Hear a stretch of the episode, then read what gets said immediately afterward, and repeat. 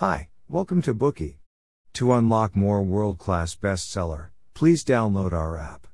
Just search for B O O K E Y at Apple Store or Google Play. You will get 7 days free trial with more features. Today we'll unlock the book Nonviolent Communication, A Language of Life. We communicate with others every day. If we pay closer attention to the ways we talk and our feelings towards various ways of having a conversation, we'll realize that some words can be extremely harmful.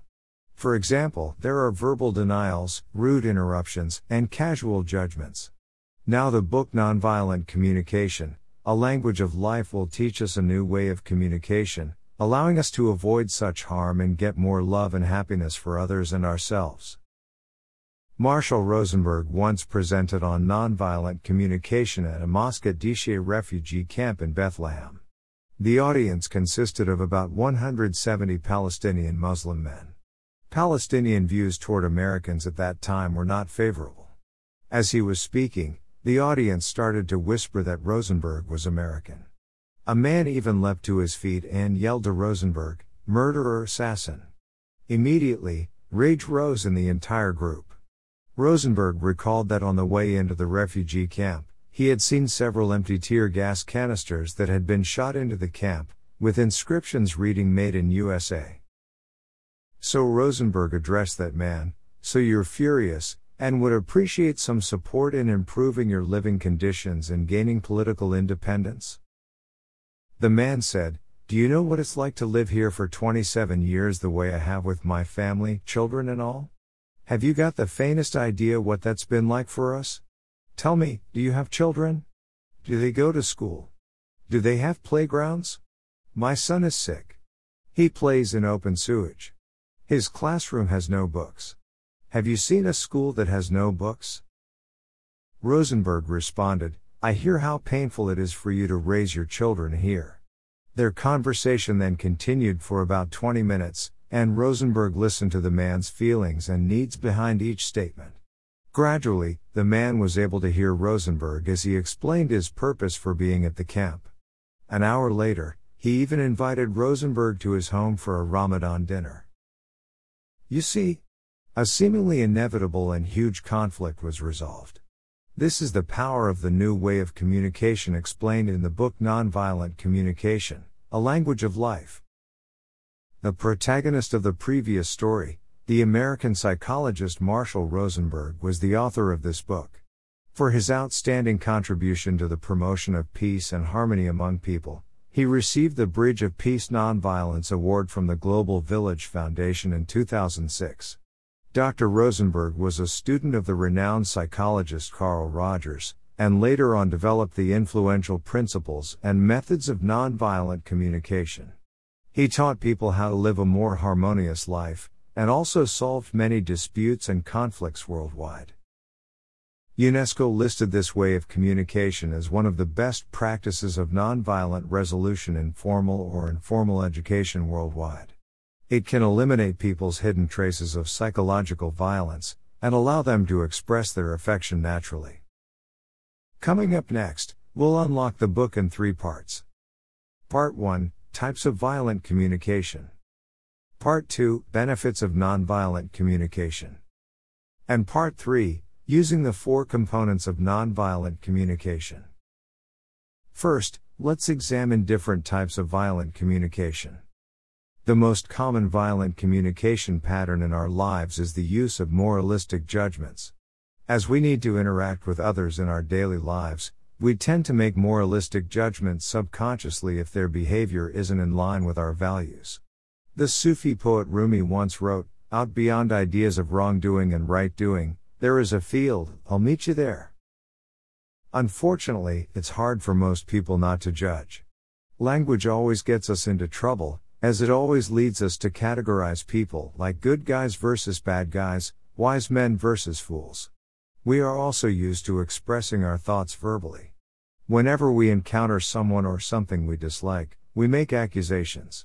For example, when we don't want to do our homework, we might accuse our teacher, she is so mean, how could she give us so much homework? And when a colleague pays great attention to details, we always think to ourselves, he's such trouble. Why are we so inclined to make moralistic judgments? It's because we care too much about ourselves and ignore the feelings and needs of others. When our needs cannot be satisfied, we then blame others, and the verbal violence, intentional or not, inevitably damages our interpersonal relationships. Everyone has his or her own opinions, but we can't confuse value judgments with moralistic judgments, and neither should we impose our values on others. For example, we surely appreciate honesty and freedom, and we also know that violence is wrong, but we must not blame others easily. Instead, we should use the language of love to express our values. For example, we can say, I am fearful of the use of violence to resolve conflicts. I value the resolution of human conflicts through other means. We ought to consider others' feelings and needs more when we communicate, and then it won't be difficult to make nonviolent communication. Besides moralistic judgments, there is another type of violent communication that can be seen everywhere in our daily lives, which is making comparisons. We need to be able to get along with people, and oftentimes we make casual comparisons. Like when we are with someone slim, we might compare our body shapes subconsciously. Making frequent comparisons, however, tends to make us deny ourselves more, and prevents us from appreciating others' merits, which can make us upset.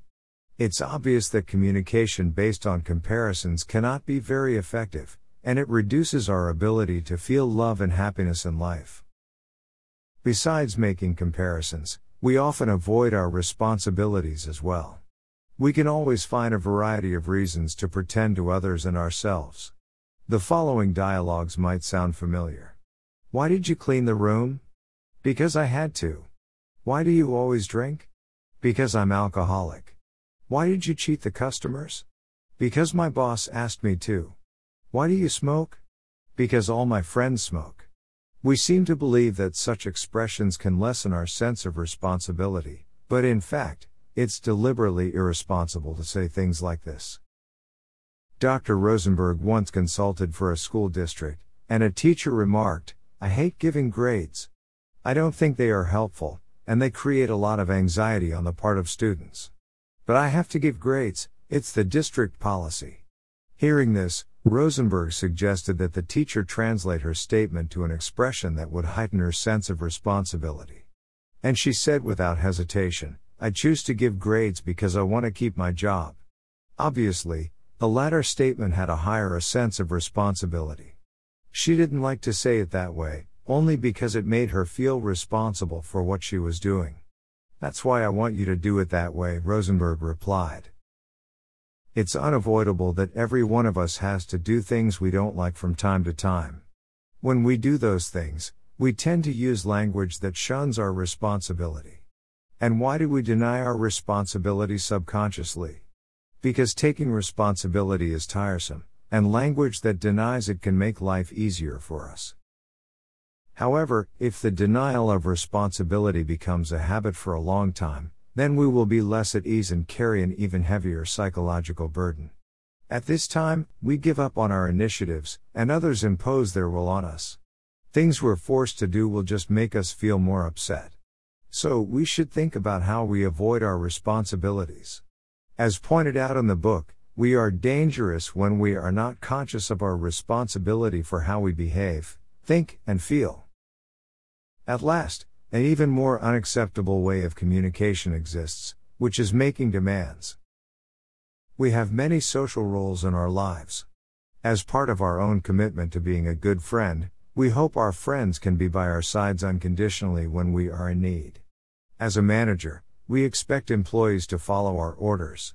As a teacher, we expect students to be disciplined in class.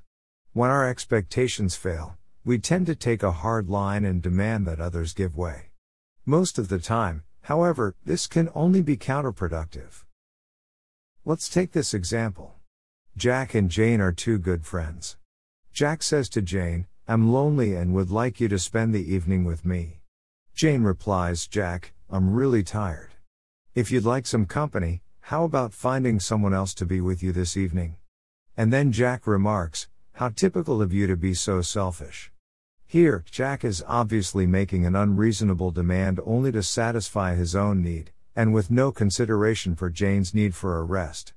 In this situation, the communication between the two may not end well, and their friendship may even break up. We often expect others to follow our instructions, but we seldom consider their feelings. Once we take the perspective of someone on the sidelines, we can easily see that making demands can not only be ineffective but also worsen personal relationships. Our first part ends here. In this part, we have talked about different types of violent communication. The first one is making moralistic judgments. Then, there is making comparisons. The third one is denying one's responsibility, and the last one is making demands. These ways of violent communication not only fail to get us desired outcomes, but also make our communication even worse. So, can the nonviolent communication advocated in this book make our communication more effective?